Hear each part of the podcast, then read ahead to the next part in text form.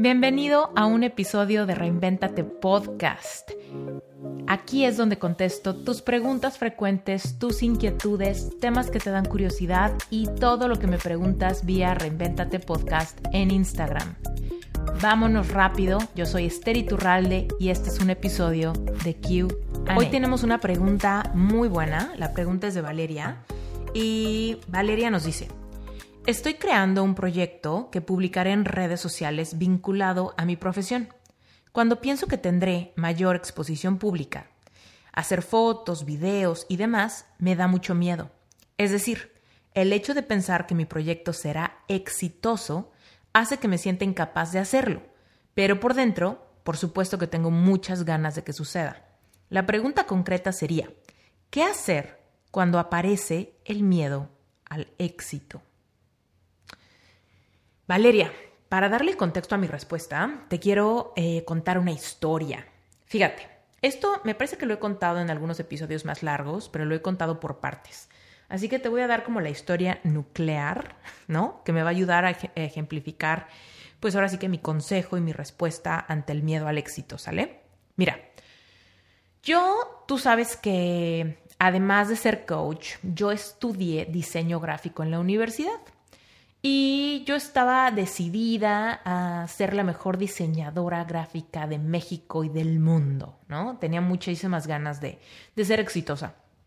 Eh, cuando estudié la carrera, la verdad es que fui súper ñoña, fui súper dedicada, me encantaba la carrera, tuve beca de excelencia, sacaba súper buenas calificaciones en todo. La verdad es que era muy, muy dedicada y lo súper disfrutaba. Cuando terminé la carrera, luego, luego conseguí trabajo. La verdad es que ahí estaba muy contenta porque conseguí trabajo incluso antes de salir de la carrera. Pero después como que se me ponchó la burbuja de felicidad porque en ese trabajo fui muy infeliz. Me di cuenta que no era para nada lo que yo quería, empecé a entrar en crisis porque me di cuenta que pues en este despacho no iba a crecer jamás, no había posibilidad de crecimiento, además de que no había confianza en los diseñadores para innovar ni crear nada. Me sentía sumamente frustrada. En ese trabajo duré nueve meses y ahí fue cuando yo dije, ¿sabes qué? Tengo que retomar mi sueño. Mi sueño es ser una gran diseñadora, crear proyectos increíbles, ¿no? Y aquí en este tipo de despacho o en otro, no lo voy a lograr. Ahí fue cuando decidí emprender por primera vez, ¿ok? Aquí viene una parte crucial de la historia. Ahí desde el dolor, porque yo de verdad estaba de malas, triste, melancólica, frustrada, con miedo, ¿no? Tenía muchísimas emociones encontradas ante mi situación y estaba tratando como de salvar mi sueño, salvar mi carrera, ¿no? Y ahí fue cuando yo pensé, bueno, pues voy a hacerlo sola, voy a poner mi propio despacho, ¿no? Esa es la única solución que le veía para que yo pudiera ahora sí que poner las reglas del juego, ¿no? Y entonces me acuerdo que me dediqué a trabajar mi logotipo, ¿no? Yo empecé, yo la verdad es que en esa área de diseño yo me especializo en branding, que quiere decir logotipos, identidades corporativas, conceptualización, ¿no? De la imagen potente de una marca. Entonces dije yo, no voy a venderme como, como freelancer, ¿no? Como Esther diseñadora, sino yo decía, no, yo creo, tengo la visión de que yo voy a tener mi propio despacho de diseño. Y ahí fue cuando el sueño, cuando mi sueño de ser una diseñadora famosa y reconocida se convirtió en quiero tener el mejor despacho de diseño, cuando menos de México, ¿no? Ese era como mi sueño. Y este, y entonces me dediqué a trabajar la identidad corporativa de mi despacho. El logotipo para mi despacho, los colores para mi despacho, la página web para mi despacho, todo eso. Y lo lancé en un cumpleaños. Literal, era mi cumpleaños. Me parece que fue mi cumpleaños número 27. Y hice una comida en mi casa y demás. Y ese día le, me mandé a imprimir tarjetas de presentación y cada persona, cada uno de mis amigos, familiares que llegaban a mi fiesta de cumpleaños, yo les daba mi tarjeta de presentación que tenía la página web, mi nombre, mi teléfono, el logotipo, todo eso, ¿no? Yo les decía, a partir de ahora soy empresaria, a partir de ahora tengo un despacho y está padrísimo, ¿no? Yo estaba muy emocionada, la verdad es que no tenía miedo al éxito, estaba deseosa de éxito, ¿ok? Pero eh, lo que yo decía cuando me preguntaban, pero ¿y cómo, no? Porque obviamente yo lo mantuve medio secreto hasta ese día de mi cumpleaños que revelé la noticia a todo el mundo. Y me decían, pero ¿cómo? ¿Cómo funciona? ¿O dónde están las oficinas? ¿O quién trabaja contigo? ¿No? Y yo lo que les decía es, por lo pronto soy yo sola, pero en cuanto no me dé abasto, voy a contratar diseñadores. Y en cuanto seamos suficientes diseñadores, voy a rentar oficinas, ¿no?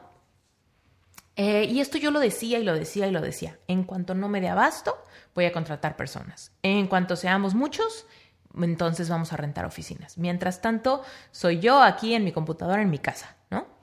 Pero obviamente yo estaba pretendiendo eh, como dar una imagen más formal para obtener clientes, ¿no? Y esa fue mi creencia. Yo dije, en cuanto no me dé abasto, en cuanto tenga tantos clientes que yo no pueda hacerlo todo sola, entonces voy a contratar a más gente, ¿sale? Eso fue mi creencia. Y así le eché muchas ganas durante tres años.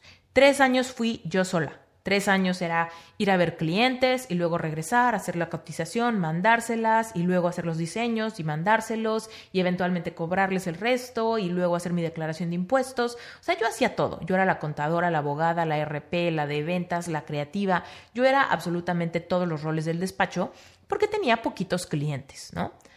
Y así me la pasé.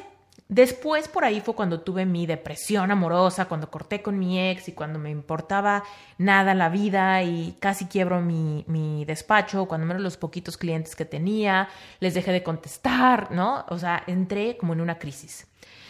Y eventualmente, aquí ya sabes toda la historia, ¿no? Depende cuánto tiempo lleves escuchando mi podcast, ya sabes la historia de mi reinvención, de mi despertar de conciencia. Pero últimamente cuando me empecé a sentir mejor, eh, retomé el sueño de mi despacho. Dije, tengo que revivir mi emprendimiento, tengo que revivir mi despacho. No puedo creer que después de tres años de picar piedra, de tres años de esforzarme, de tres años de empezar a crecer mi portafolio, ¿no? Lo estoy abandonando, lo estoy echando a perder. Entonces, ahí fue cuando conocí las leyes universales, ¿ok? Yo estaba recién independizada en un departamento sin muebles, con mi computadora, ¿no? Y está, empecé a leer muchísimos libros de éxito, de abundancia, de leyes universales, de, de todo eso, ¿no?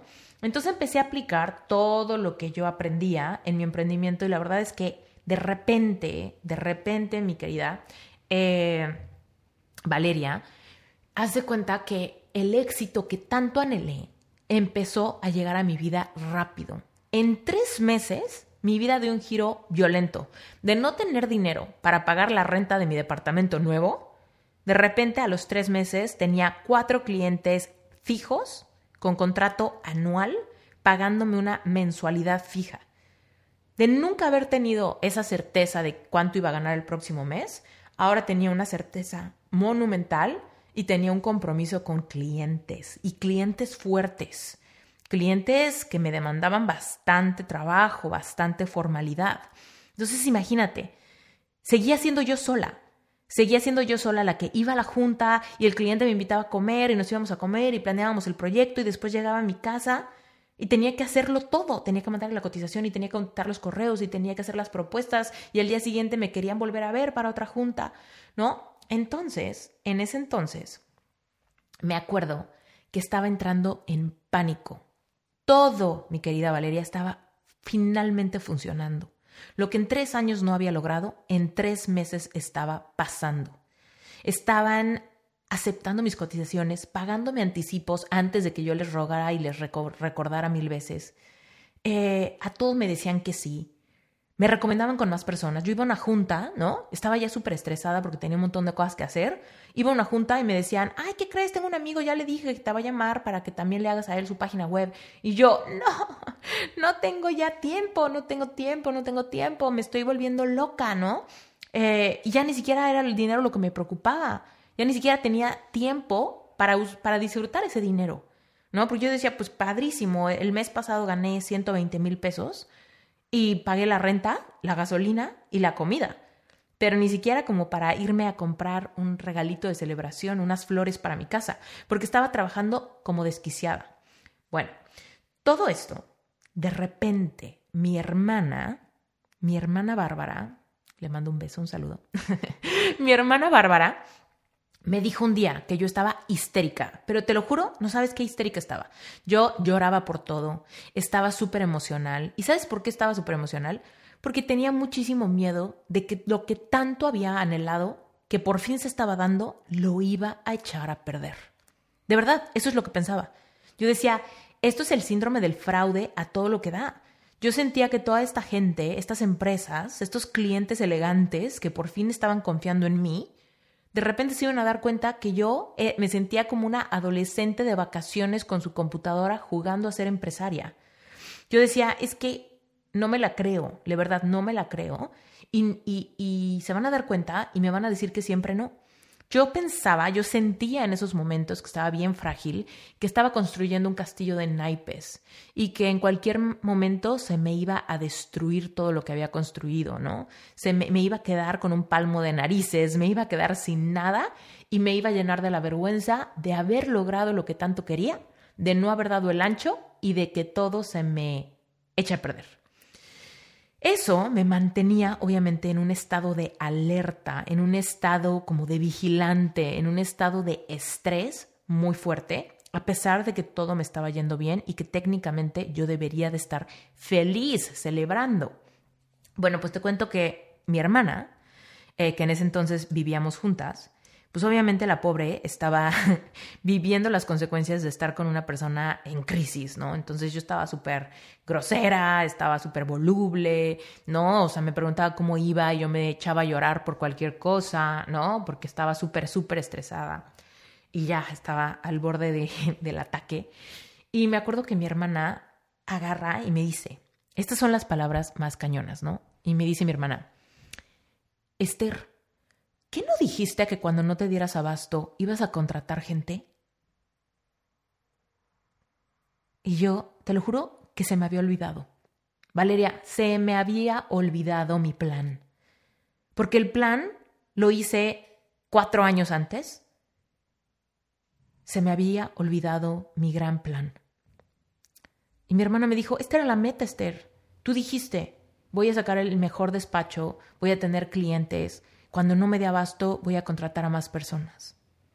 Ahorita, Esther, ahorita no te estás dando abasto. Es momento de contratar a más personas.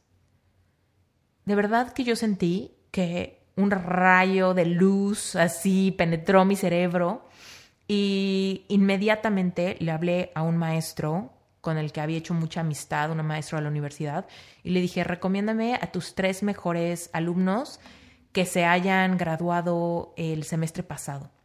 Me recomendó a tres personas, les hablé, les di trabajo remoto, trabajando en su casa, home office, tiempo completo.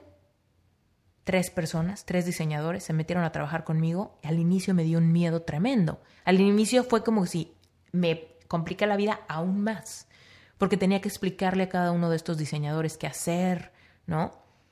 Y entonces ahora no solamente teníamos que sacar los pendientes, sino que también tenía que resolver todas las dudas de tres personas, ¿no? Que dependían de mí. Y además estaba metiéndome en la responsabilidad de pagar una nómina por primera vez en mi vida. Pero ¿qué crees? A pesar de que se complicaron más las cosas como por una semana, a la semana yo sentí cómo se me quitó un peso de encima. Y entonces sí, me pude dedicar a mantener a los clientes contentos, a darle feedback a mis diseñadores y por primera vez ya no era yo la única que hacía absolutamente todo. Contraté a un contador para que me llevara la parte de, la lana. Contraté a estos diseñadores que, que cada uno se encargaba de un cliente diferente. Y yo me encargué más a cerrar proyectos, a hacer las cotizaciones y ahora sí que hacer la dirección de arte. Y fue maravilloso. Y a partir de ahí la vida empezó a cambiar y yo me empecé a volver mucho más valiente Ahora sí me sentí empresaria, ahora sí me sentí adulta, ahora sí me sentí en control, ahora sí me sentí como una figura de autoridad y más proyectos empezaron a llegar a mi despacho y a partir de ahí la verdad es que todo fue yendo sumamente bien y como todo iba tan bien en mi despacho, ahí fue cuando decidí convertirme en life coach. No solamente porque ya tenía el dinero necesario para soñar, ¿no? Y obviamente mi certificación de coaching costó una lana, y por fin lo podía financiar, sino que al mismo tiempo me di cuenta que todo lo que estaba aprendiendo en esos libros, todo lo que aprendí de leyes universales, de física cuántica, del poder de la mente para manifestar tu vida, eh, había servido tanto que me apasioné por estudiar más eso, ¿no? Pero bueno, todo esto te lo cuento, Valeria, para que sepas, primero que nada, que el miedo al éxito, por supuesto, es, eh, va de la mano con el síndrome del fraude. Te da miedo no ser suficiente para los sueños que tienes. Es completamente natural, es parte de la experiencia, es parte de la vida, es parte de madurar, es parte que de hecho no te la quieres saltar porque va a ser una parte bien importante para tu propia autoestima. Cuando te des cuenta que sí puedes con ello, vas a sanar un montón de heridas de falta de merecimiento, de baja autoestima, cualquier duda que tengas de tu capacidad, por ahí se va a ir fluyendo, ¿ok? Ahora, eh, ¿qué hacer entonces? ¿No? Ya te dije que, por un lado, ya te dije que es normal, que te va a pasar, ¿no? Pero bueno, ¿cuál sería el consejo para que sea más llevadero este salto al éxito? Tienes que tener un plan. O sea, tú tienes que asumir que el éxito viene, ¿no? Te va a ir bien, vas a tener clientes, estos clientes van a ser increíbles o vas a vender tus productos o tus servicios o lo que sea que estés eh, creando. Si todo fuera tan bien como sueñas, ¿cuál sería el plan de contingencia? Así como yo dije, cuando no me dé abasto, o sea, cuando tenga tantos clientes que yo no pueda darles todo, voy a contratar diseñadores. Ese era mi plan de contingencia. Lo que pasa es que me tomó tanto tiempo llegar al éxito en ese emprendimiento que se me había olvidado. Ahí fue cuando mi hermana me abrió el camino, me abrió la mente, ¿no? Pero a mí se me había olvidado simplemente porque eso que dije quedó mucho tiempo atrás, ¿no? Entonces, mi consejo contigo sería, como tú vas a obtener el éxito mucho más rápido, porque ya estás en un camino de despertar de conciencia, porque si escuchas Reinventate Podcast, ya sabes cómo funciona el universo, ya sabes cómo puedes manifestar mucho más rápido tus sueños, pues entonces, ¿cuál es tu plan de contingencia? Si el éxito es seguro, ¿qué necesitas cuando el éxito esté? ¿Vas a contratar gente? ¿Vas a tener un asistente? ¿Vas a... ¿Qué vas a hacer? ¿Vas a tener un coach que te ayude con tu mindset? ¿Qué vas a hacer? Y entonces, ponte un post-it en tu espejo, en tu refri, en tu celular, en tu cartera, en tu coche, en todos lados, que te recuerde en el momento en el que empieces a sentir ese miedo al éxito, cuando el éxito esté sucediendo, acuérdate de contratar a un coach, acuérdate de eh, contratar a un asistente, acuérdate de tener un equipo que te apoye, acuérdate de no dejar de meditar todos los días. No sé, Piensa, ¿cuál, ¿qué es lo que tú necesitarías cuando ese éxito llegue, dando por hecho que va a llegar y dando por hecho que te va a dar miedo y dando por hecho que te va que se va a despertar el síndrome del fraude y dando por hecho que vas a entrar en esta crisis cuando estamos saliendo de nuestra zona de confort? ¿Cuál va a ser tu plan de contingencia? Y entonces, actívate. Eh, por lo que yo escucho, Valeria, o por lo que me das a entender es que de lo que más miedo te da es no dar el ancho, ¿no? Que a la mera hora no puedas, ¿no? Que sí se te estén dando todas las cosas, pero que no puedas tener como la constancia para mantener ese éxito, ¿no? Y entonces, de entrada, o sea, independientemente de que como no sé de qué es tu proyecto, no sé si es de contratar personas, no es, no sé si es de tener un asistente, no sé. Pero tú mencionaste temas como de grabar videos, hacer viajes, bla, bla, bla. Bueno, pues vas a tener que trabajar muchísimo tu mindset, ¿no?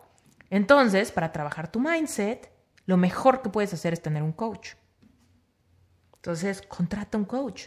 Alguien que te ayude, que contenga tus emociones, que te guíe, que te ayude a ver la otra perspectiva, que te ayude a encontrar creencias limitantes, para que cuando ese éxito llegue no te agarre en curva. Eso es lo que hacemos los coaches. Y bueno, dicho eso, querida, espero que te haya servido mi historia, espero que te haya hecho reflexionar, espero que te haga perderle el miedo y darte cuenta que es parte del proceso. Cuando soñamos en grande, es parte del proceso enfrentar nuestros propios demonios, nuestras propias creencias limitantes, nuestros propios complejos, inseguridades, miedos, etc. Si te interesa tener coaching, puedes buscar un coach en la página de sherpacertification.com diagonal directorio Ahí hay un montón de coaches certificados por mí que te pueden ayudar. Ahí métete a ver sus especialidades y quizá resuenas con alguno de ellos. Si quieres que yo sea tu coach, también puedes encontrar toda la información en mi página web. Métete a esteriturralde.com y ahí en sesiones individuales vas a ver los tipos de sesiones que doy, cuánto cuesta, cuánto dura, todo eso. ¿Sale? Espero que te haya servido Valeria, te mando un beso y mucho éxito.